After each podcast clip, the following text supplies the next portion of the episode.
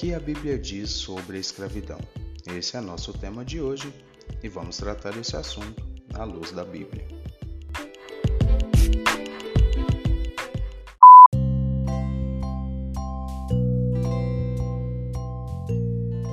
Essa é uma pergunta muito importante e muito relevante para os dias atuais, mas a gente precisa colocar a, a questão da escravidão no seu devido momento cronológico.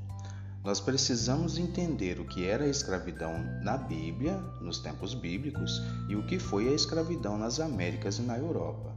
Vamos lá. A escravidão nos tempos bíblicos não era uma escravidão racial. As pessoas não eram escravizadas porque elas eram da cor X ou da cor Y, ou da raça X ou da raça Y. Diferentemente do que aconteceu nas Américas e na Europa, que era uma escravidão racial negros é, estavam sendo escravizados pelos brancos. Segunda coisa, a escravidão nos tempos bíblicos, ela não era uma escravidão que fazia com que o escravo se tornasse menos do que humano. Já na escravidão nas Américas e na Europa, viam o escravo como um bicho, um, um bicho, não como um ser humano. Isso não era o que acontecia nos tempos bíblicos. Terceira coisa, a escravidão nos tempos bíblicos, ela em sua maioria, ela não era fruto de guerras, é, de pessoas capturarem outros para se tornarem escravos.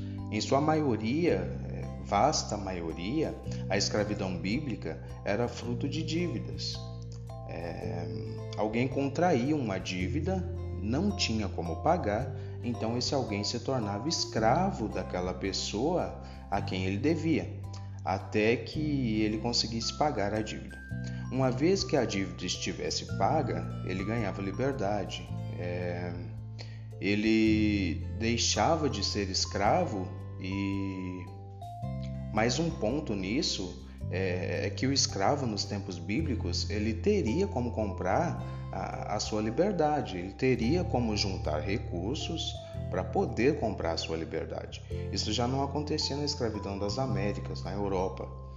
Dito tudo isso, ainda assim a escravidão nos tempos bíblicos era algo terrível, era algo que não deveria ter acontecido.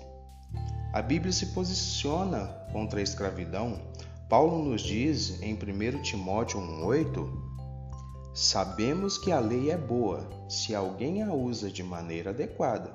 Também sabemos que ela não é feita para os justos, mas para os transgressores e insubordinados, para os ímpios e pecadores, para os profanos, irreverentes, para os que matam pai e mãe, para os homicidas, para os que praticam imoralidade sexual e homossexuais, para os sequestradores e aqui, essa palavrinha sequestradores, o correto seria ter traduzido para a nossa língua portuguesa como escravizadores, aqueles que escravizam outras pessoas.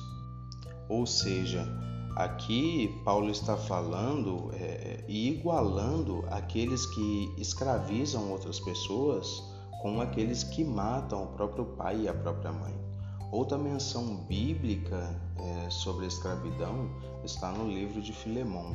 O livro inteiro de Filemão é um livro de Paulo falando a um dono de um escravo.